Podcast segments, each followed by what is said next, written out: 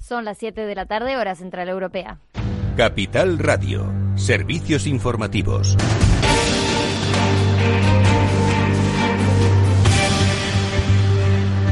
Buenas tardes. El presidente de Brasil, Jair Bolsonaro, ha dado positivo en el test de coronavirus, según explicó él mismo en esta tarde de martes. Acabó de dar positivo, dijo desde el Palacio de la Alboradas, desde su residencia oficial, en declaraciones a los medios. También dijo que se encontraba bien y agradeció a todos los que le enviaron mensajes de aliento. Estoy bien, tranquilo, gracias a Dios todo en paz. Gracias a todos los que oraron por mí. No tem problema, pode continuar criticando à vontade. La expectativa era grande después de que el lunes acudiera por sorpresa al Hospital de las Fuerzas Armadas de Brasilia para realizarse una radiografía en los pulmones. Bolsonaro aseguró que decidió acudir al hospital después de sentir cansancio y dolores musculares y una leve fiebre de 38 grados. Bolsonaro confesó que puede haberse contagiado por su actitud dinámica en las últimas semanas. Desde el inicio de la pandemia, el presidente de Brasil ha incumplido de forma reiterada todas las recomendaciones sanitarias de aislamiento social en muchas ocasiones, incluso acudiendo a a manifestaciones organizadas por sus simpatizantes, por lo que fue duramente criticado. Y volvemos a España. El Ministerio de Sanidad ha informado de cuatro muertes y 124 contagios de coronavirus en las últimas 24 horas. Comunica además que nueve personas han muerto en los últimos siete días y la cifra total de casos se eleva a 252.230. En clave económica, la Comisión Europea ha revisado a la baja las previsiones de crecimiento de la zona euro. España es el segundo país peor parado. Para este año, debido a la expansión del coronavirus, calcula que la economía de los 27 sufrirá una contracción del 8,7% en 2020, seguida de un crecimiento del 6,1% en 2021. Para España, la Comisión pronostica que será la segunda economía de la zona euro más golpeada por la crisis este año, con un desplome del 10,9%, solo superado por Italia con un 11,2% ciento abajo. Escuchamos al comisario de Asuntos Económicos, Paolo Gentiloni, en voz de su traductora. En España las repercusiones del confinamiento bueno, pues parece que eh, eh, en la primera mitad de 2020 parece que va a empeorar respecto a lo previsto en las previsiones de eh, primavera, aunque todos los indicadores demuestran que la actividad se está recuperando mm, a medida que se van levantando las restricciones, la recuperación va a compensar parcialmente únicamente la gran contracción de la primera parte del año. Y nos vamos a noticias empresariales. La farmacéutica Novavax ha recibido 1.600 millones de dólares en fondos de un programa gubernamental destinado a acelerar el desarrollo de la vacuna contra el COVID-19. Se trata del programa Operation Warp Speed. El dinero se va a utilizar para completar estudios en etapas tardías, establecer la fabricación a gran escala y entregar 100 millones de dosis a fines de 2020. Así lo explicaba su presidente ejecutivo Stanley Erk. Lo que obtuvimos hoy es una subvención, un contrato para financiarnos hasta 1.600 millones de dólares y realmente se ocupa de dos aspectos importantes del desarrollo de vacunas que generalmente ocurren en una secuencia. En lugar de hacerlo en secuencia, lo haremos en paralelo y eso es para tomar una construcción de vacuna que hacemos en el laboratorio de descubrimiento que tenemos y también ponerla en animales lo más rápido posible y obtener datos de animales y ponerlos en humanos lo más rápido posible. No abandonamos las farmacéuticas porque Regeneral Pharmaceuticals también ha recibido dinero de este programa, 450 millones de dólares para el desarrollo de anticuerpos de coronavirus. Ahora vamos a repasar los mercados financieros. Claves del mercado. Tenemos ahora a Wall Street en tono mixto. Tenemos al Dow Jones que cae un 0,72%, 26.096 puntos, pero el Nasdaq 100 está mejor que nunca, sube un 0,38%, 10.645 puntos. El S&P 500 también lo vemos abajo un 0,21%, 3.173 puntos. Miramos algunos de los valores del Nasdaq, el índice que mejor está eh, rindiendo este martes. Vemos a Vertex Pharmaceuticals, Seattle Genetics, Regeneral Pharmaceuticals, todas subiendo entre un 3 y un 4%. También Tesla sube un 2,49% y Facebook un 2,12%. Recordamos que hoy el IBEX 35 ha terminado en negativo 1,44%, 7.447 puntos.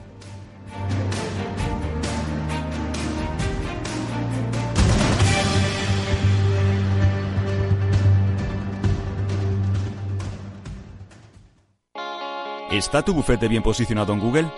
El 77% de usuarios buscan los servicios que necesitan Internet. Si no te encuentran a ti, encontrarán a tu competencia. En comunicación jurídica llevamos 20 años ayudando a dar visibilidad a empresas del sector legal. Web corporativa, estrategias publicitarias, marketing en redes sociales. Infórmate en comunicacionjurídica.com o en el mail info arroba comunicacionjurídica.com. Comunicación Jurídica. Hacemos visible tu despacho. ¿Quieres aprender a invertir? En XTB encontrarás la oferta formativa online gratuita más sólida del mercado, así como una cuenta demo para que practiques hasta que estés preparado. Entra en xtb.es y apúntate. Producto difícil de entender. La CNMV considera que no es adecuado para inversores minoristas debido a su complejidad y riesgo.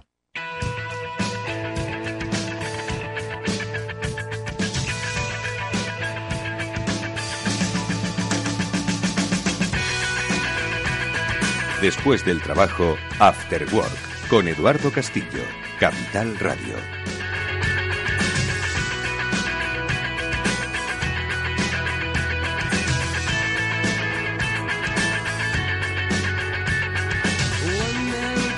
¿Qué tal amigos? Buenas tardes. Bienvenidos un día más al After Work aquí en Capital Radio. Ya comienza con todos vosotros eh, un programa en el que hoy vamos a analizar, como hacemos habitualmente, la economía de andar por la calle, no de andar por casa. Vamos a tratar de interpretar pues todo aquello que sale en las páginas eh, de color salmón en la prensa económica, pero que nos afectan directamente a nuestro bolsillo. Y para eso, como siempre, vamos a contar con la ayuda de nuestros amigos especialistas, con Félix López, que es nuestro economista de cabecera, al que se suman, por supuesto, los análisis siempre certeros, basados en la información de Chimo Ortega. Con ellos arrancaremos el programa para, como digo, bueno, pues tratar en realidad no sé si dibujar escenarios que son difíciles de, definir, ¿no? Porque eh, estamos proyectando ahora mismo pues una acción económica sobre un escenario absolutamente incierto, porque por mucho que confinen a Melbourne, eso significa que vamos a volver todos a un confinamiento. Eh, si no nos confinan, significa que vamos a seguir estando a un metro y medio de distancia. Hacer planes eh, es bastante complicado en este tiempo y como decía el otro día nuestros eh, amigos Víctor Magriño y Julián de Cabo, estamos en la época de hacer una adaptación estratégica más que una planificación estratégica. Bueno, pues de todo eso hablaremos eh, a lo largo de este programa, en el que también, por cierto, vamos a hablar de finanzas, como siempre, con la ayuda de Javier López Bernardo. A él le gusta mucho Warren Buffett. Ayer se fue de compras. ¿Por qué se ha ido de compras? Y si no me equivoco, creo que en el sector de almacenamiento de gas natural. Bueno, pues se lo vamos a preguntar eh, dentro de un ratito. Nosotros lo que hacemos ya es saludar a nuestros primeros invitados amigos, Félix López Chimo Ortega.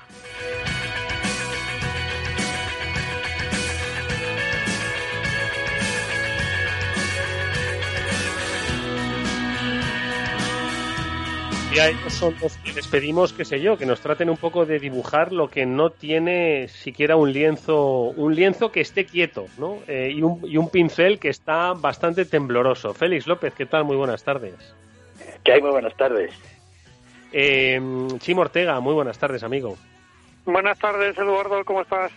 Oye, ¿qué os parece, Félix, el concepto este que el otro día compartieron conmigo eh, más, más compañeros y colaboradores del Afterwork, este de la adaptación estratégica. Es que es imposible hacer algún tipo de, de, plan o de definir una estrategia que no pase por varios supuestos, ¿no? Esto es lo de los platillos chinos que siempre hemos comentado. Félix, ¿no lo ves así un poco?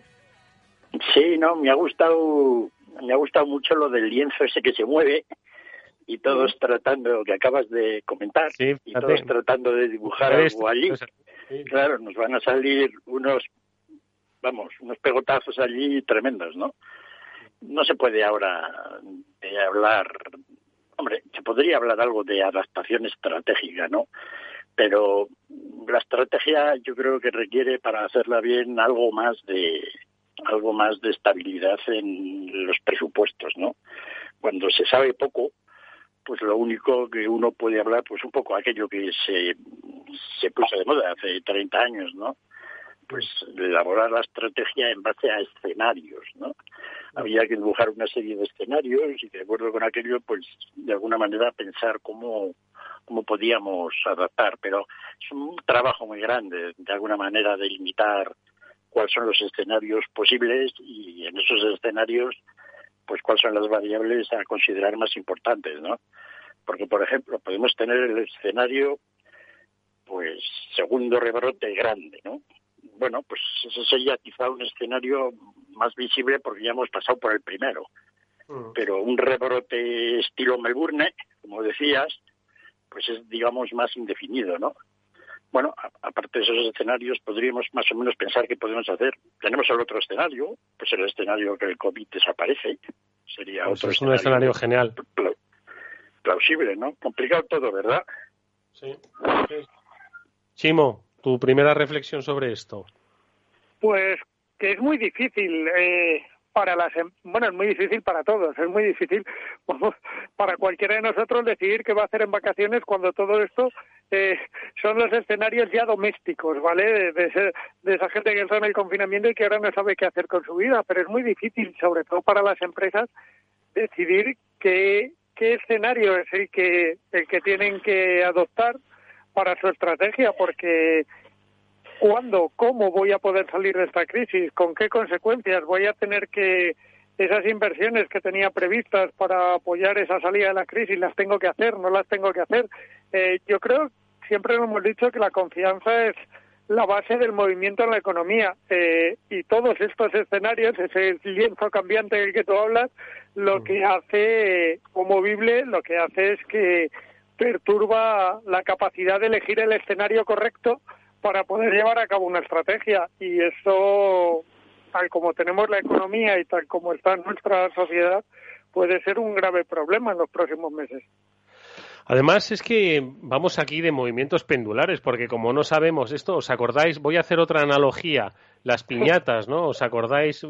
Bueno, lo que pasa es que las piñatas aquí en, España se tiraba de una cuerda, pero en esas piñatas mexicanas se le tapaba los ojos a, a, una persona y con un palo tenía que darle, ¿no? Y tenía que en, en movimiento, ¿no? Entonces, me da un poco la sensación de que estamos en plan como la piñata esa mexicana, ¿no? Eh, que vamos eh, dando, dando oscilaciones muy bruscas, ¿no? Y dando palos al aire un poco también igual de bruscos. Porque, obviamente, confinar Melbourne eh, con un pico de casos eh, es, es, quizás pues lo de aquello de matar moscas a cañonazos. Yo entiendo que ahora los gobiernos no se pueden jugar pues una, un ascenso de la curva disparado, ¿no? Pero es que Quiero decir, en el momento en el que aquí hemos estado confinados cuando había mil contagios, o sea, casi mil muertes diarias eh, y, una, y un volumen de contagios que superaba los dos millares, ¿no? Eh, ahora con, con 50 contagios están confinando regiones, ¿no? Entonces, es que yo entiendo que no es fácil, insisto, darle a la piñata, pero estamos de esos movimientos pendulares radicales, Félix. Sí, un poco ya lo habíamos comentado que iba a ser así, ¿no? Comentábamos que, cuando se hablaba del rebrote, el rebrote para otoño, pues era un rebrote majestuoso, de alguna manera, ¿no? Estos son rebrotillos lugares concretos, para los cuales, pues, si el lugar no es muy grande, pues la acción no tiene demasiada importancia, en el sentido de que las restricciones de la gente pues son reducidas, por ejemplo, pues un pequeño pueblo, un hotel definido, un bloque de viviendas, ¿no? Pero cuando ya la cosa pasa pues a lugares como pues como comentabas Melbourne, ¿no? zonas ya grandes regiones de un país, pues efectivamente la cosa empieza a parecer quizá que, nos estemos pasando un poco, ¿no? Pero claro, no podemos tampoco levantar mucho la guardia porque esta es una enfermedad que todavía sabemos muy poco, ¿no? Mm. Y nos puede dar muchas muchas sorpresas. Mm. Sí, bastante, sí. La verdad es que confinar una ciudad como Melbourne, como tú decías, quizá parezca un poco exagerado, pero ¿y qué haces, Eduardo Castillo? ¿Qué, a, qué, ¿A qué esperas? ¿Cuál es el...? Eh, lo hablábamos cuando, cuando saltó la crisis. ¿Cuál fue el momento bueno? ¿Era el momento bueno ese, ese 8 de marzo, cuando se decretó unos días después? Es el momento bueno cuando tienes los primeros casos, es el momento bueno cuando mm, ya ves que casi se te vuelve otra vez incontrolable o que exponencialmente ya tienes la curva de crecimiento. O es que es muy difícil. Ahora el virus tiene la mutación esa de la que hablábamos, porque parece que es nueva esta mutación de la que hablamos y ya lo hablábamos hace meses, de que desde que entró en Italia el virus había mutado y que era más agresivo.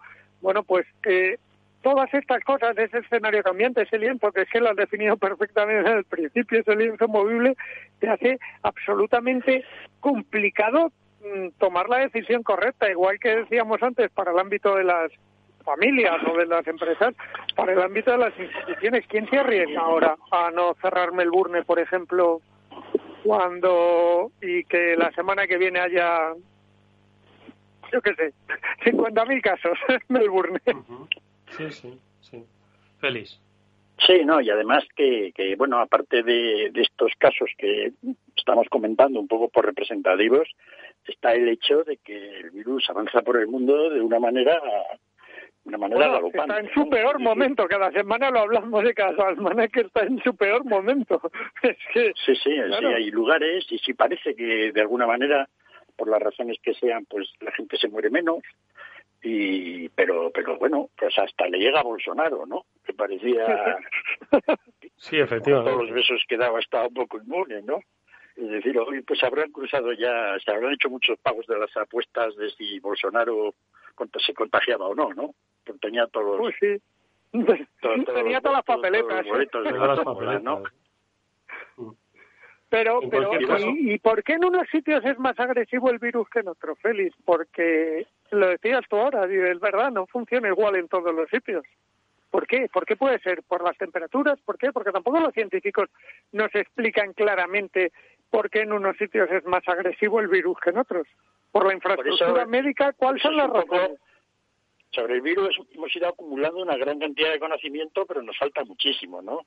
Tal es así que si lo ves, después de todos los meses que, tú llevas estudiando esto, ¿no? Y yo también un poco por mi cuenta, pues podemos decir poco. Es decir, al principio se habló de, de, la temperatura, pero ya hemos visto que no, porque hay lugares ahora cálidos donde el tema pues va, fíjate, estos días en, en, pues en Phoenix, en, en Oregón, ¿no? En, en Nuevo México y en Arizona. Es decir, lugares donde debe haber una calentona que no veas, ¿no? sí, sí, que están a 40 grados mínimo y sin embargo mira el virus. Y sin embargo mira el virus, ¿no? Y no sabemos, es decir, hay lugares, yo creo, lo de la edad efectivamente es vital, ¿no? Es decir, si logras que de alguna manera la gente mayor pues esté protegida, pues el número de muertes desciende tremendamente, ¿no? Entonces, pues hemos visto que en los países occidentales, donde teníamos todo el tema de las residencias, pues haya sido masivo, ¿no? Porque nos cogió además muy desprevenidos. En el resto del mundo, afortunadamente, la población yo creo que es más joven, ¿no? Y de alguna manera, pues no les está afectando, no les está afectando tanto.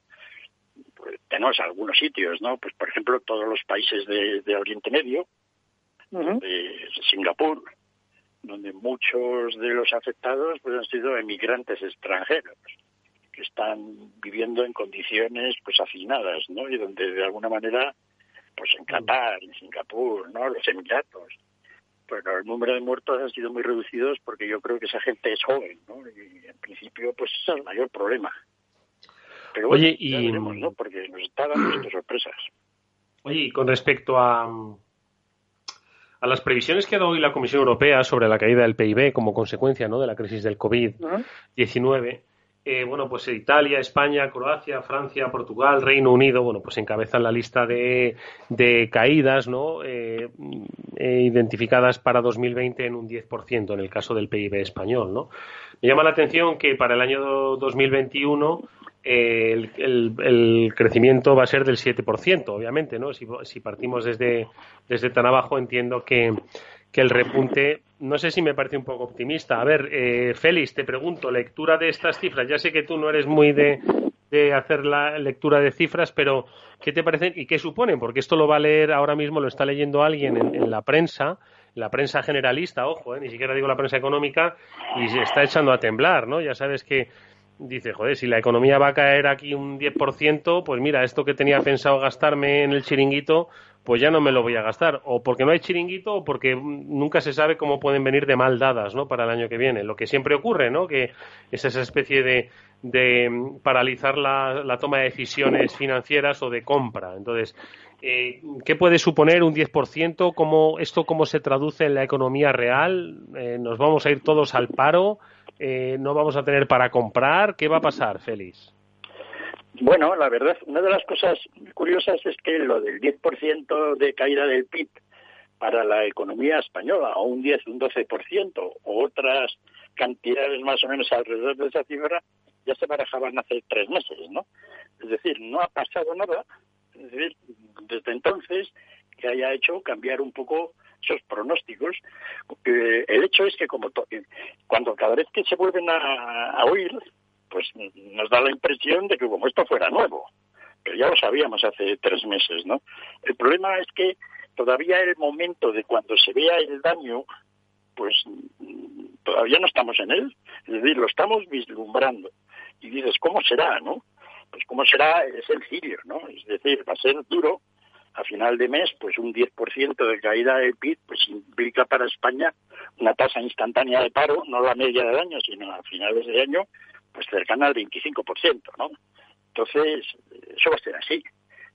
Es cierto que mucho de ese paro, probablemente, si mantenemos toda esta figura de los seres y alguna otra cosa que nos podamos inventar de aquí a entonces, de acuerdo pues, con algún programa europeo o alguna idea novedosa, pues estará un poco camuflado pero el hecho es que habrá un 25% de gente pues que no estará trabajando. Esto indica que la, actividad económica, pues curiosamente, se ha mantenido mm, por, de una manera, pues a base de, déficit público. El déficit público, pues también se, se contempla que sea por esas cifras o más, ¿no? Dependiendo un poco de todo lo que las ayudas de la, de la, de la Comunidad Económica Europea y cómo, y cómo eso puede afectar a las cuentas del sector público, pero va a ser así. Y entonces es cuando empezaremos a verlo, es decir, ya salen los datos. Y entonces, en vez de hablar de que va a haber un déficit del 12%, entonces habremos calculado de casi de un 12%. Esta es un poco la situación un poco kafkiana, no kafkiana, sino eh, de Estados Unidos, ¿no? donde los déficits se van a ser del 14-15% del, de, del PIB. Pero la gente todavía, como no han aparecido, digamos, de alguna manera como realizados, pues todavía igual no se los cree. Es decir, tener confianza de que una cosa va a ser así en el futuro, pero creértela ahora bien no es nada fácil. ¿no? Pero está claro pues que la crisis va, va, va a venir. Y entonces pues nos vamos a encontrar con situaciones pintorescas ¿no? Como está ocurriendo, pues por muchas situaciones, es decir, en la parte de la economía parece que está ya venido muy bien. Todo el tema de, de, las nuevas tecnologías, todo el tema de lo que hemos hablado de los negocios en, digamos, en la nube, pues todo eso ha sido un gran éxito, ¿no? Amazon, ¿no? Facebook, Google, todos estos que viven en un mundo, digamos, fuera de fuera del que estamos, pues parece que, a toda esa gente le, va muy bien, ¿no? Es un, y de alguna manera, pues como a esa gente le va muy bien, parece como que al resto no le debiera ir tan mal. Pero a mí me gustaría ver cómo van respondiendo las cifras de beneficios, ventas, ingresos, etcétera, de las empresas según van apareciendo ya los datos de, de los trimestrales, ¿no? Por eso dentro de unos días, cuando empiecen a aparecer los datos de lo que ha ocurrido en el segundo trimestre, pues la gente va a empezar a gritar mucho, ¿no? Mm. Oye, y, de todas formas, ¿y el año que viene o, el siguiente? Em, claro, es que bueno, sí, estábamos hablando de lo de la pintura, el lienzo, la adaptación eh, estratégica, pero bueno, es un poco la previsión, o sea, esto están contemplando una V, pero vamos, una V muy, muy disparada, ¿no? Demasiado disparada. Sí, sí, la, si, si, se, si se controla de alguna manera el aspecto digamos, médico, eh, la una caída tan grande normalmente puede producir luego una recuperación grande, ¿no? Pues porque las economías pues tienen mucha dinámica propia, ¿no? Y sobre todo porque ahora pues no son los momentos aquellos de la Gran Depresión, esperemos de que no haya un hundimiento del comercio internacional. Sí sería preocupante pues que se aprovechara esta pandemia o las conclusiones de esta pandemia fueran pues unas restricciones grandes al comercio internacional. Digamos, un poco la guerra comercial China-Estados Unidos, pero de alguna manera multiplicada, ¿no? Participando más gente en, más, digamos, entornos, ¿no? Eso fue un poco lo que agravó, sin duda, enormemente la, la, la Gran Depresión de los años 30. Afortunadamente yo creo que no estamos en esa situación y además, pues bueno, todo este apoyo público que realmente ha sido sorprendente esta vez. No, no ha habido que esto de la austeridad, no ha habido esto, no ha aguantado, no ha aguantado no. cumplido. Mm. Esta vez, ¿no? Pues a ver cuánto aguanta eso. Pero sí, probablemente si todo va bien, pues habrá un repunte. La caída de un 10%, claro, es tremenda, ¿no? Un repunte de un 7% sobre esta caída dentro de, digamos, 18 o 20 meses nos pone todavía en una situación delicada, ¿no? Ahí quería llegar yo, para que nos entienda la gente. Eh, se habla de una V en el mejor de los casos, una V, como decíais, muy marcada, pero es que eh, digamos que el palo de ascenso, para que nos entiendan los menos, eh, los menos duchos en economía, el palo de ascenso de esa V va a ser muy difícil que llegue donde empezamos a, a decrecer. A caer, eh, Va a llevarle mucho tiempo a caer, exacto. Sí, sí, que es que hemos bajado 10 pisos y tenemos que volver a subirlos, ¿no? Exacto, y vamos a subir a lo mejor 7 o 6 y el resto nos va a costar volverlos a subir y como Félix dice, si no hay circunstancias que, que maticen esa activación de la economía. Sí, porque en, la situación española, pues no cabe duda de que lo hemos centrado mucho y así es, pues en la actividad, pues todo lo que tiene que ver en relación con el aspecto turístico. Digamos que es un sector que nos afecta mucho. En realidad el turismo afecta a todo el mundo, porque siempre es una componente importante, tanto el, el turismo internacional como, como el nacional fíjate, pues, oye, ciudades como Londres o, como París, ¿no? Toda la caída del turismo les afecta enormemente. Y, luego está, pues, la caída del comercio internacional, aunque, no, aunque solo sea por el desarrollo normal de las circunstancias. Todo, mm. Todos estamos esperando que Alemania, pues, de las economías europeas, es la que va a tener una salida más airosa rápidamente, pues porque son los que tienen quizá mayor colchón fiscal y son los que realmente se han estado gastando dinero fuera de la austeridad tradicional de ella, ¿no? Nos han sorprendido un poco con la cantidad de dinero que han metido en sus empresas, manteniendo los empleos de la gente y quizá con la idea de que si la cosa se complica aún más, pues todavía harán más, ¿no? Cosa que en España no se ve, pues porque tenemos poca capacidad de maniobra. Pero Alemania tiene el problema del comercio internacional. Es decir, eh, España también, ¿no? Y todos los países, pero una economía que depende tanto de un, sobre todo exportaciones de bienes de equipo, cosas caras, ¿no? Que ahora, pues vete a saber si la gente está por mucho equipo. Pues habrá que ver cómo realmente afecta eso a la, a la, sociedad alemana, ¿no? Yo que ni tan siquiera los alemanes, en mi opinión, lo tienen nada claro. Yo cuando hablo con expertos respecto a la economía española, siempre me dan cuatro, cuatro sectores, ¿vale? Que, que os van a sonar a conocidos posiblemente. Eh, la construcción, el turismo, ¿vale? Como claves de recuperación, me refiero. Y en este caso incluyen eh, el sanitario, ¿vale? Porque piensan que va a haber inversiones importantes en, en el ámbito sanitario y el de la movilidad, la industria, el automóvil, como le queráis llamar, ¿vale? Ese, ese bien industrial liderado por el automóvil. Eh, y luego me incluyen dos tendencias que las ha marcado la Unión Europea, no hay que ser muy listos, eh, directamente, que es la sostenibilidad y la digitalización. Eh, en todo. ¿Pueden ser esas las claves? Porque, claro, lo oyes y dices, uy, pues igual... Es verdad, lo oyes y yo, como mucho... Pero lo de siempre. Lo, o sea, lo oyes y yo como mucho te compro la de la construcción, tira que te va, porque eso al final pues siempre es bastante recurrente, siempre va a haber carreteras que, eh, que, ponerle alquitrán, siempre va a haber algunos pisillos que hacer y al final pues y, obras que construir. Eh, el turismo va a estar pues vinculado única y exclusivamente al, a la aparición de una vacuna, ¿no? Que permita, pues, el nuevo, de nuevo la movilidad, ¿no? De las personas hacia los destinos, ¿no? Principales. Eh, el de la automoción, bueno, eh, eh, el resto que has dicho van a estar un poco condicionados a la recuperación, es decir, aquí haya pues un, flujo de, de, consumo, unos niveles de consumo, ¿no? Basados en la confianza, en el empleo, en, fin, un poco en esos escenarios que ahora mismo pues no son nada ciertos, ¿no? Y el de la digitalización, yo es que me quedo mucho con Félix, ¿no? Es decir, o sea, la digitalización está muy bien, está muy bien, pero, pero ¿cuánta riqueza genera la digitalización? Félix, a ver, de, ese listado que, ha dado Chimo, ¿con cuál te quedas? La clave tenía que haber sido la construcción, ¿no? Porque los demás son, hombre, el tema, todo el tema que tiene que ver con que nos gastamos el dinero, el automóvil, la movilidad, todo eso, pues efectivamente tiene que recuperarse. Porque si no se recupera, pues hay algún problema, ¿no? El tema de la digitalización y el tema de la sostenibilidad son temas que vienen de lejos, que los hemos incorporado en nuestro lenguaje diario empresarial de los políticos, pero que en realidad todavía genera poco empleo mañana. No puede ser que dentro de cinco o siete años poco eso vaya empleo y poca rentabilidad, Félix, de momento. ¿Eh?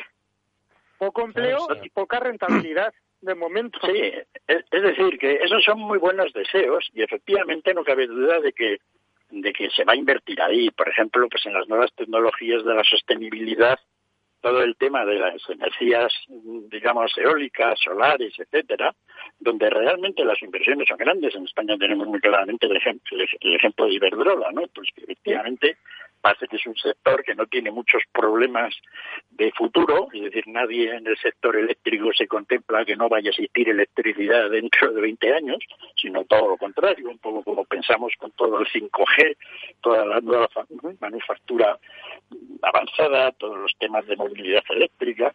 Es decir, esa gente, pues la planeación estratégica la tienen más o menos clara.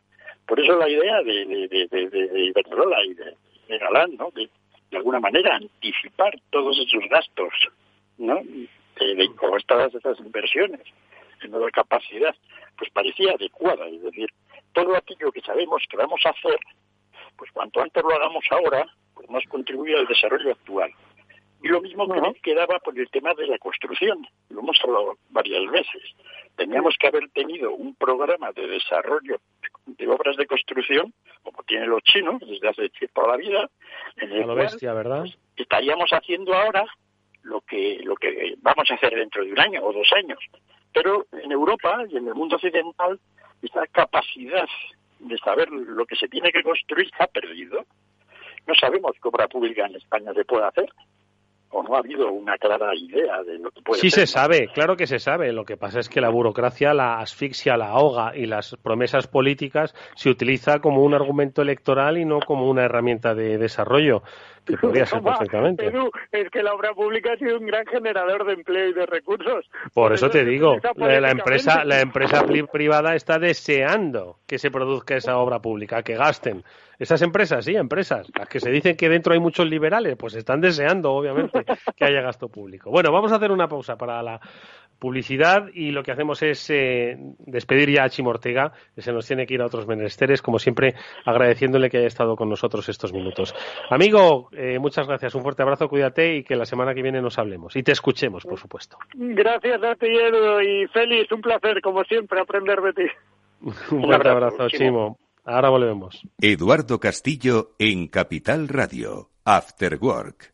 Hola, soy Leopoldo Abadía, autor de La Crisis Ninja, y quiero hablaros de lo normal. Lo normal es que cuando compramos algo sepamos cuánto tenemos que pagar, ¿no? Pues eso mismo debería suceder a la hora de invertir. Por eso me gusta Finanbest, comisiones bajas y claras, sin letra pequeña. Entra en finanbest.com y descubre que lo normal es extraordinario. Lo normal es Finanbest. Los entornos en las grandes ciudades están cambiando y desde Voces para la Movilidad con Chimo Ortega queremos acercar a los protagonistas de las nuevas formas de entender los desplazamientos desde una visión humana e intimista. Cada martes a las ocho y media de la tarde en El Balance, Capital Radio.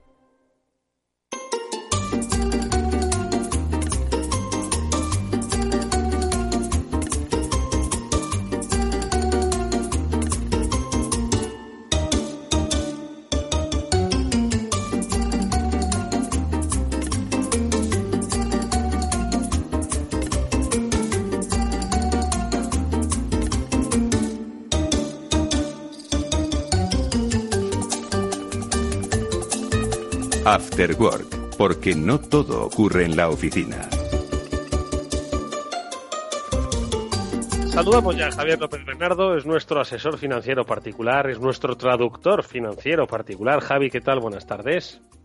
¿Qué tal, Eduardo? Buenas tardes. Y ayer me acordé mucho de ti y por eso, entre otras cosas, eh, queremos hoy que nos lo comentes tu, tu, admirado Warren Buffett ha vuelto a ir de compras, ¿eh? que lo último que supimos de él es que se había ido de ventas, se había ido al mercadillo, cosa que no hacía, que no solía hacer, como bien nos contaste, pero parece que le, han vuelto las ganas. Tenía mucho parné disponible para, irse de compras y, y, ahí que se ha ido. Pero, pero escucha, Javi, antes de que hablemos de lo que ha hecho tu amigo Warren Buffett, eh, sí que me gustaría también que comentásemos y que comentase incluso el propio Félix eh, qué es lo que está haciendo Amancio Ortega ¿Qué es lo que está haciendo Amancio Ortega, que también se le presupone ese mismo olfato y esa misma visión que Warren Buffett, pero bueno, en otros negocios, en otros, en otros business, ¿no? Y es que al parecer ya ha superado, según las informaciones de la prensa económica, los 15.000 millones de euros en propiedades inmobiliarias, superando así a las grandes socimis. Eh, pero si él vende ropa, ¿no? Entonces nos podremos preguntar, ¿es que está virando? A ver, eh, Javi, ¿Qué te parece? Yo a, de Amancio Ortega no, no, no, no conozco tanto, Eduardo, al final. Bueno, él, tiene una sociedad inmobiliaria, ¿no? ¿Me oyes? Sí, sí, te oigo, te oigo. Él tiene una sociedad inmobiliaria, eh, bueno, una sociedad patrimonial en la que, entre otras cosas, hace inversiones inmobiliarias en las que lleva invirtiendo mucho tiempo, ¿no? Eh, además de, seguir eh, siendo dueño, pues, de, de, un porcentaje de, de, Inditex, él lleva haciendo muchos años estas inversiones inmobiliarias, ¿no? Eh, no, no, sé con qué éxito lo, lo, habrá estado haciendo, ¿no? Seguro que tiene gente muy competente, pues al final, eh, eh, pues asesorándole en estas, en, este tipo de transacciones, pero al final los mercados inmobiliarios, pues bueno, pues tienen sus ciclos, ¿no? Y, y, y, es muy diferente invertir en, en, Europa que en Estados Unidos. Es decir, necesitas un, un conocimiento muy local de, de, de esas inversiones y cuando ya manejas tanto dinero, encontrar realmente oportunidades de inversión en las que puedes pues obtener unas tasas de retorno eh, pues pues elevadas es, es bastante difícil, pero pero no te podría decir mucho más, la verdad. ¿Y a ti qué te parece, Félix, lo de los 15.000 millones que supera en, eh, en inmobiliario Amancio Ortega? Bueno, da la impresión de que Amancio Ortega, aparte de tener su gran patrimonio en acciones de, de, de, de Inditex, por los dividendos y los ingresos adicionales, aparte que ha ido obteniendo pues en vez de dedicarse a, cosas más complicadas, desde el punto de vista conceptual, invertir en nuevas tecnologías o, invertir en bolsa como otros inversores o como el mismo Buffett, pues se ha centrado en un tema, digamos, más, más comprensible, ¿no? Pues que es comprar buenas, digamos, lugares inmobiliarios, ¿no? Mm. Y bueno, pues está comprando cosas caras por ahí, ¿no? Centros comerciales. Pero los, sitios inmobiliarios, ojo, las cosas caras, las casas caras, sirven para dos cosas: para vivir o para vender, ¿no? O para alojar a gente de empresas, ¿no? Y hoy en día, estas dos últimas, vender cosas físicas y alojar a gente de empresa, pues tampoco es que sea un business como muy activo, ¿no? Sí, efectivamente, ¿no? Todos hemos comentado bastante de los problemas de, de, los inquilinos y el pago de alquileres, ¿no? Como bar, pero sí de alguna manera todo el tema inmobiliario siempre se ha dicho que es algo más tranquilo, ¿no?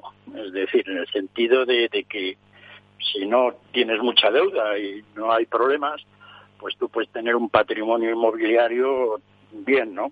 Pues un poco como los grandes lores ¿no? ingleses, pues que tenían toda la zona de Mayfair, ¿no? De alguna manera pues han podido seguir viviendo bien. Yo creo que esa es un poco la idea de, de Mancio Ortega, es decir, los ingresos que saca de, de, de, Inditex como dividendos, pues ah, tiene para comer con ello y lo que le queda pues lo invierte en temas inmobiliarios, ¿no? No se le conoce además otro negocio grande aparte de eso. Es decir, que está todo bastante concentrado primero en su negocio, que sí que es un gran riesgo para Mancio Ortega, ¿no? porque el futuro de Inditex, pues de momento parece bueno, pero como todas las cosas puede cambiar, ¿no? Sin embargo, el sector inmobiliario pues sí parece más tranquilo, ¿no? Así que es un poco muy diferente, ¿no? De lo de, de lo de Buffett. Sí, sí, no, no, sí, claro que sí, claro que sí, cada uno tiene sus intereses y los de Buffett, Javi, van eh, ¿por dónde? Porque recordamos que eh, como hemos dicho al principio, la última noticia que tuvimos de él fue que vendía, ¿no? Que deshacía posiciones, cosa que no era muy frecuente en aerolíneas, ¿no? Principalmente y en alguna otra cosa más. No sé si tú lo recordarás, pero ahora vuelve a tomar posiciones en el, terreno energético. Cuéntanos un poco. Sí, es, sí, como decías, vendió posiciones de las de las cuatro grandes aerolíneas hasta quedarse sin nada era, eh, que recuerden los oyentes, pues que él era accionista de las grandes aerolíneas, eh, pues casi en el umbral del 10%, a partir de ahí los requerimientos que le pedía el regulador eran mayores y por eso no, nunca tenía una posición mayor. Eh, deshizo todas estas posiciones y también tenía posiciones en Goldman Sachs, que eran una, una, una participación residual en su cartera. Eh, unos, unos cuantos millones nada más y, entonces bueno también también las vendió todas no lo que ha comprado ahora es, es un son unos activos de gas, eh, ha sido una transacción, eh, eh, la ha comprado otra empresa que es una empresa cotizada en, Estados Unidos que se llama Dominion Energy y Dominion básicamente se dedica allí pues a la operación de, gas, de gasoductos y de todo, de todo este tema de infraestructuras relacionadas con el gas. Allí en Estados Unidos es muy típico estructurar todas estas empresas que tienen activos de infraestructura como en una cosa, no son SOFIMIS, pero son muy parecidas. Se llaman, se llaman partnerships, se llaman MLPs y también tienen un tratamiento fiscal muy muy pues muy favorable para, para las empresas no están no no no no no tienen que pagar no tienen que pagar impuestos los los paga ya el, contribuyente en su, en su, propia declaración no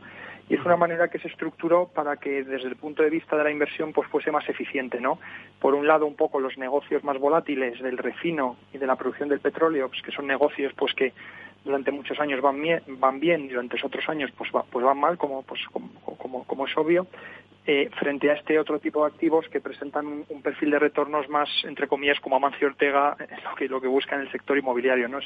Son más predecibles y sabes pues que de, aquí a 10 o 15 o 20 años pues esos activos van a seguir valiendo. ¿no? Buffett se ha gastado en esa transacción unos 10.000 millones de dólares. de, de, acuerdo, eh, no han salido muchos detalles de la transacción en el sentido de que de que no se sabe eh, estos activos más o menos cuánto ganan, eh, pertenecían a una gran empresa y la empresa presentaba los, los números de una manera agregada entonces, eh, bueno, hay gente que ha hecho cálculos, ¿no? Son activos que más o menos pues vendrían generando unos 700 millones de beneficios al año, con lo cual, bueno, pues, pues ha pagado un, múltiplo bastante bastante razonable, ¿no? Que es, que es lo de siempre Buffett. Este tipo de transacciones suelen tardar en ejecutarse, es decir, esto no es tan fácil como sentarte delante de una pantalla de Bloomberg o pegar un par de teléfonos a tu broker y decir que compras esto, ¿no? Este tipo de transacciones pues tardan como mínimo tres o cuatro meses. Y eso que Versailles... o sea, ya lo estaba pergeñando.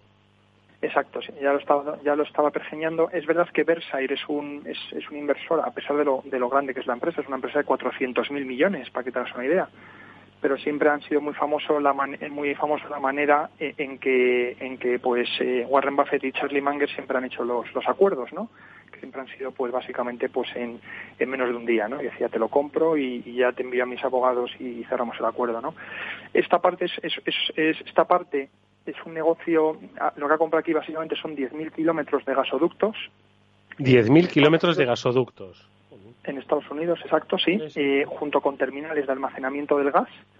El, gas, al igual que el petróleo, es difícil de almacenar, no es como el cobre o como cualquier otra materia prima que la sacas y la puedes dejar, entre comillas, en la puerta de la mina. Al final esto necesitas, una vez que ya está fuera del pozo, eh, pues, pues requiere un almacenamiento y en el caso del gas es, es, es, es más difícil que el petróleo por, por, por su forma, ¿no? Eh, al final el gas es gas y el otro es un líquido. Y, y después también ha comprado una terminal, eh, otra parte de, de, del acuerdo tenía una, una participación que del 25%, quiero recordar, en una, en una de las terminales de exportación de gas natural licuado en Estados Unidos, que ha sido un negocio que en los últimos cinco años ha sido uno de los negocios más al alza. Estados Unidos eh, tradicionalmente era un importador de gas hasta los años 2005, 2006, eh, y, Estados Unidos tenía eh, terminales de regasificación. Es decir, una vez que el metanero llega a puerto con el gas licuado. El barco pues metanero, ¿no? Exacto, el barco llega, descargaba el, gas licuado y había unas terminales de regasificación para que el, gas pasase de forma líquida a forma a gas, ¿no? Y de ahí pues se pudiese distribuir a las, a las centrales térmicas. En el, a partir del año 2005-2006, eh, con, con, el alza del, del, del, del, gas de, esquisto, el, el, shale gas, ¿no?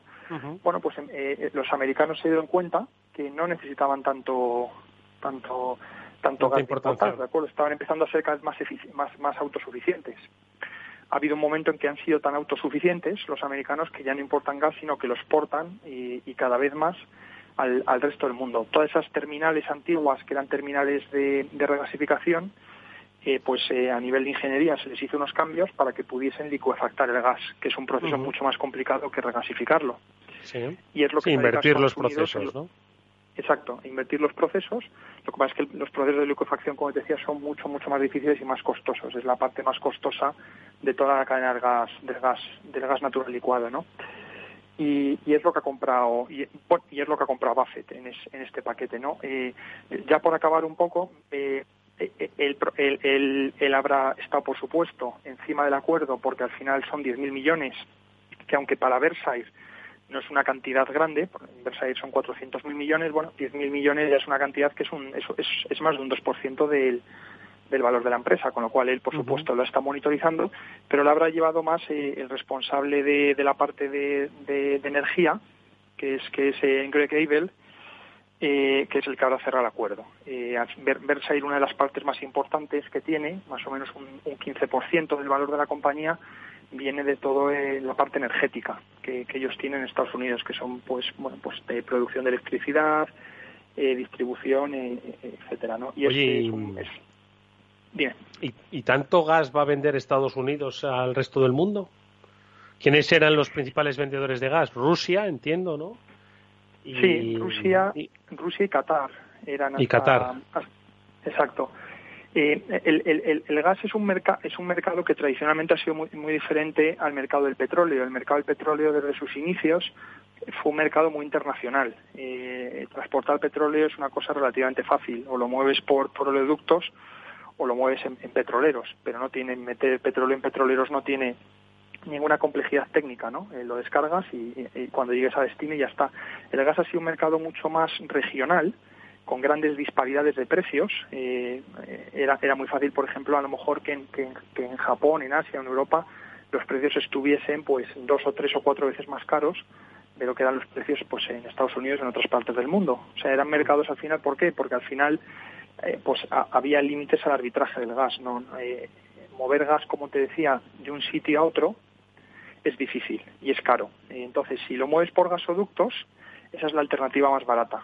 ¿de acuerdo? O sea, y es, y es una de las razones por las que Rusia siempre ha exportado tanto gas a Europa, ¿no? Porque siempre le ha sido barato. Una vez que tienes el gasoducto pues ya instalado, pues es básicamente una inversión que te dura 30, 40 años y, no tiene mucho no tiene mucho misterio, ¿no? En cuanto tienes que empezar a mover el gas ya por mar, como te decía, la cadena de valor se hace mucho más complicada. Se añaden costes adicionales y, ha hecho pues que el, mercado del gas, como te decía, estuviese ha estado tradicionalmente mucho más eh, fragmentado que lo que ha sido el mercado del petróleo. El, primer el primer gran exportador de, gas por mar ya licuado pues eh, fue Qatar, que a partir de la década de los 90 pues empezó a pues a hacer eh, pues unas inversiones elevadas en lo que se llaman los trenes de licuefacción, que son las las, las, las instalaciones en las que tú licuefactas el gas y pues de ahí Qatar está viviendo de esas inversiones, para que tengas una idea. O sea, ha sido, ha sido tremendo. O sea, la dependencia de Qatar con el gas ha sido ha sido salvaje. Y más recientemente, pues hay ya otros países, ¿no? Pues que se están uniendo un poco a esta moda de, de, instalar tus propios trenes de De fabrica tu propio gas, ¿no? Exacto, sí. Primero tienes que tener el gas, eh, de acuerdo, que eso no siempre es no siempre es obvio. Gas hay mucho, gas de hecho hay a patadas y es una de las razones por las que el gas es una cosa tan barata, porque hay, hay, hay mucho y... Lo que pasa es que sacarlo pues es caro y medioambientalmente es costoso, ¿no? Eh, porque aquí lo que se estaba intentando sacar en Tarragona, ¿qué era? Eh, Creo que era en la costa de Tarragona, con lo de Castor, ¿no? Sí, sí, sí. ¿Era gas lo que se intentaba sacar ahí o qué? Sí, exacto. de hecho, en, de hecho, en muchos yacimientos de petróleo eh, lo que sacas también es gas. O sea, muchas veces tienes yacimientos en los que tú solo sacas gas, pozos, ¿de acuerdo? Pero, pero una gran parte del gas de todo el mundo viene como un subproducto del petróleo. Es decir, eh, gente que quiere sacar petróleo para venderlo porque es porque ese es su negocio, pues también sacan gas de, de paso y, y, como pues el gas tiene un valor, pues lo venden, ¿no? Y, y es un gas que es idéntico al otro. No, no tiene, no tiene más misterio pero pero bueno es, es, un proceso costoso sobre todo por el transporte. Eh, mucha, el, gas como tal de sacar no es caro dependiendo de las zonas geográficas pero hay mucho gas barato por sacar en el mundo y es una de las razones por las que la gente pues eh, dicen pues que nos tenemos que mover al gas como como paso intermedio antes antes de un, de un mundo más verde no porque hay mucho gas que se puede sacar de manera más barata. Y en los últimos años eh, gracias a los tipos cero y, a la falta de un poco de inversiones que hay en el mundo, que siempre hemos comentado, ¿no? que la gente ya, quitando el caso chino, la gente ya no invierte en nada, en grandes proyectos mm. de infraestructura. Bueno, la cadena de gas natural licuado ha sido uno de los, de los, de los pocos sectores en los que sí que se han hecho inversiones a gran, a gran escala. Feliz, ¿qué te parece? ¿Montamos una licuafactora de, de gas como ha hecho Warren Buffett? Bueno, Warren las ha comprado.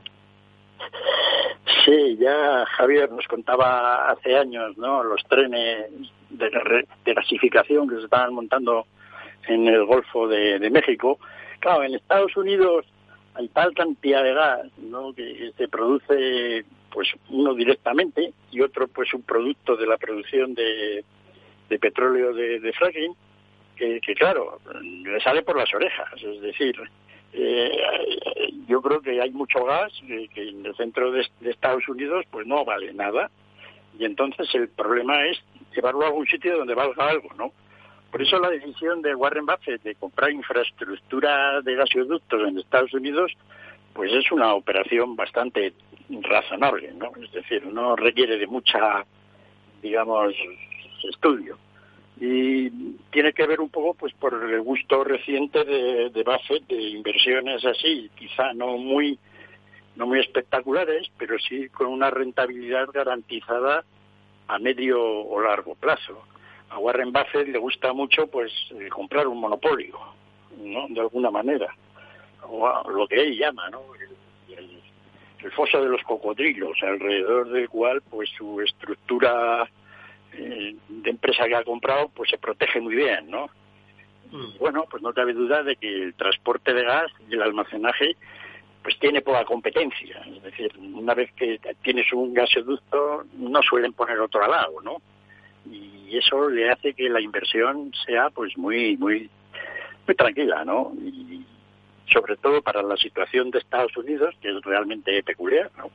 Porque toda la cantidad de gas que tienen allí, y que no saben qué hacer con él, básicamente. Ese es el problema de, la situación. Siempre hemos hablado de un poco de los hidrocarburos como, digamos, fuentes de energía complejas y vías de extinción, pues con el gas nos hemos encontrado, pues es la situación contraria, ¿no? Y muchas naciones todavía, pues organizan su, su vida en la producción de energía pues a través del gas, ¿no? Y es un punto de conflicto geopolítico grande, ¿no? Mm. Uno de los problemas más grandes que hay ahora en Europa es el conflicto entre Estados Unidos y Alemania por, digamos, el apoyo alemán a, a, terminar el gasoducto, el segundo gasoducto por el norte de Europa, ¿no? Al cual pues se pone, se opone Estados Unidos porque dice que eso hace que Europa pueda, digamos, y Alemania más concretamente, pueda ser objeto de chantaje por Rusia, lo cual parece ser bastante claro, y por otro lado porque le quita a Estados Unidos la posibilidad de vender todo ese gas que los trenes de gasificación de, del Golfo de México pues están produciendo y para lo cual necesitan mercados, ¿no? Para Alemania. y Alemania se la va a jugar, eh, claro, todos recordamos, ¿no? Con los conflictos entre Rusia y, y algunos países como Ucrania, como cerraban el grifo, ¿no? Y, pasaban unos inviernos que eran demoledores, ¿no? Por el corte del suministro del gas. España, como depende en mayor medida de, Argelia, supongo, ¿no? Eh, pero claro, Alemania está dispuesta a jugárselo. ¿Le resulta más barato eh, asumir más riesgos con Rusia o qué?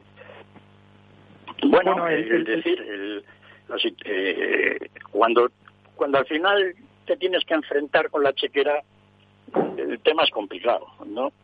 Es un poco como esta situación que vamos a tener con Huawei. ¿Vamos a vivir aparte de ellos o vamos a crear nuestra propia cosa más cara? Entonces, gas ruso es barato. Y ante eso, pues hay poca, poco argumento, ¿no? Por otra parte, el gas ruso te, sujete, te somete, te puede someter a chantaje, lo cual también está claro.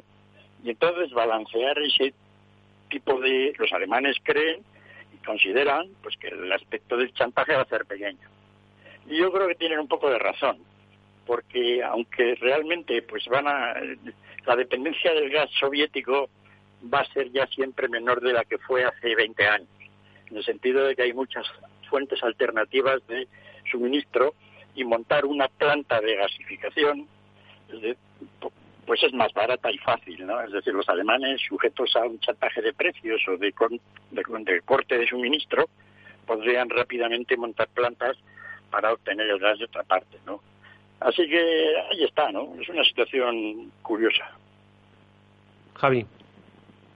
Sí, un poco por, por, elaborar un poco esto último que decía que decía Félix, eh, lo que te decía Eduardo al final, el, el, el, el, negocio del gas se ha ido haciendo cada vez más internacional precisamente porque es más barato transportarlo de un lugar a otro, ¿no? Entonces ahora los alemanes, de hecho, eh, una, una de las consecuencias de que sea más barato transportarlo ahora, el negocio del gas tradicionalmente era un, era un negocio a largo plazo. Es decir, si tú querías eh, montar una terminal de licuefacción de las que te decíamos, que te pueden costar más de 5.000 millones, o sea, no estamos hablando de, poco dinero, ¿no? Bueno, si tú querías montar una cosa de esas, tenías que tener contratos, eh, tanto de compradores como vendedores, para 20 años. ¿De acuerdo? Es decir, eh, por ejemplo, Gas Natural tiene contratos con uno de los trenes de una de, las, de la primera empresa que en Estados Unidos montó trenes de licuefacción, que se llama Chenier, que es la que te decía Félix, que está en el Golfo de México. Entonces, ahí tú firmas contratos a 20 años, ¿no? Que se llaman take or pay, es decir, tú o, pagas el gas al precio al que está, tú te garantizas a pagar el gas, es no sé el precio que va a estar dentro de cinco años, pero tú te has comprometido a pagarlo por tener un sitio en esa infraestructura y si no lo coges lo que tienes que pagar es un peaje, ¿de acuerdo? Por, por, por, no haberlo cogido, pero al igual tienes que pagar a la persona que tiene el tren de liquefacción, ¿no? Este tipo de contratos, y lo mismo con los barcos, ¿de acuerdo? Los, los metaneros, todos, eh, todos los barcos metaneros tenían contratos tradicionalmente de 10, 15, 20 años. Como ahora la infraestructura se ha desarrollado más y ha bajado bastante de precio, eh, y, también, bueno, por la razón por la que ahora hay mismo muchísimo gas por el mundo y, poca demanda dada la crisis, ¿no? Todo, eh, el, negocio se ha ido moviendo más hacia el corto plazo, es decir, tú ahora puedes hacer eh, puedes hacer cargamentos spot, de acuerdo en el sentido de, oye, yo me garantizo ahora el gas, pero solo lo compro para, para, este año, ¿de acuerdo? O sea, no tengo que estar 5 o 10 años mm. eh, ahí en un contrato, ¿no? Y es una de las razones por las que el mercado del gas da mucha más flexibilidad y es otro componente estratégico importante a la de lo que decíais entre Alemania y Rusia, ¿no? Los rusos ahora tienen muchísimo menor poder de negociación de acuerdo de lo que tenían hace 15 o 20 años con, con, los europeos, ¿no? Lo vemos desde el punto de vista de Europa, ¿no? Que al final, pues esto de pasar los inviernos fríos sin gas es, pues es, pues es difícil, ¿no? Pero también lo tienes, lo tienes que ver desde el punto de vista de los rusos, ¿no? Ese gas, en el caso de los rusos, si no se lo venden en Europa, no se lo venden a nadie.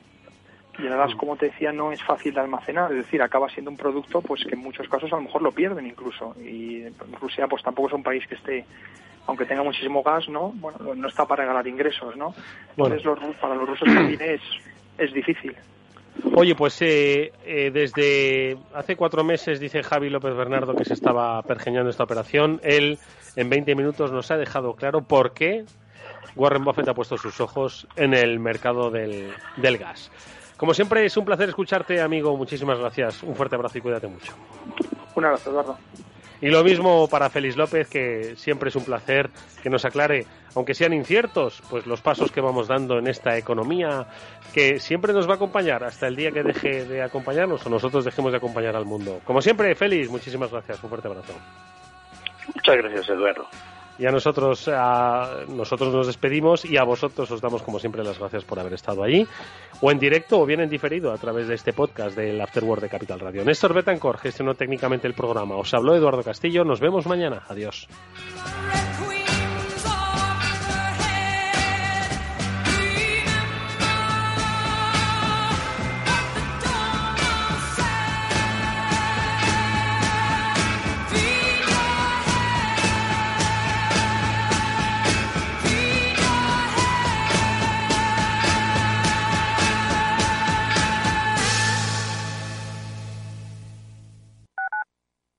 Tu radio en Madrid 105.7, Capital Radio. Memorízalo en tu coche. Soy de Buitrago del Lozoya y quiero hablaros del pueblo, pero no del mío, sino de Chinchón y de su preciosa plaza y de Rascafría y su imponente monasterio del Paular, y de Patones, que se come de cuento, y del queso de Colmenar de Oreja, y de las campanas de Torrelaguna, y del castillo de Manzanares el Real. Y ya que hablamos de castillos, también de mi pueblo, de Buitrago. Estas vacaciones, en las 11 villas de Madrid, estamos deseando verte y que nos veas. Ven a redescubrirnos, porque juntos somos un mejor Madrid. Comunidad de Madrid. Ahora más que nunca tienen un propósito. Marta, Pedro, Lucía. Seres extraordinarios que con pequeños gestos, como cerrar el grifo mientras enjabonan, cuidan el agua. Únete a ellos. Descubre tus superpoderes en canaldeisabelsegunda.es. El poder está en tu mano. Cuidando el agua, cuidamos de todos. Canal de Isabel II. Capital Radio.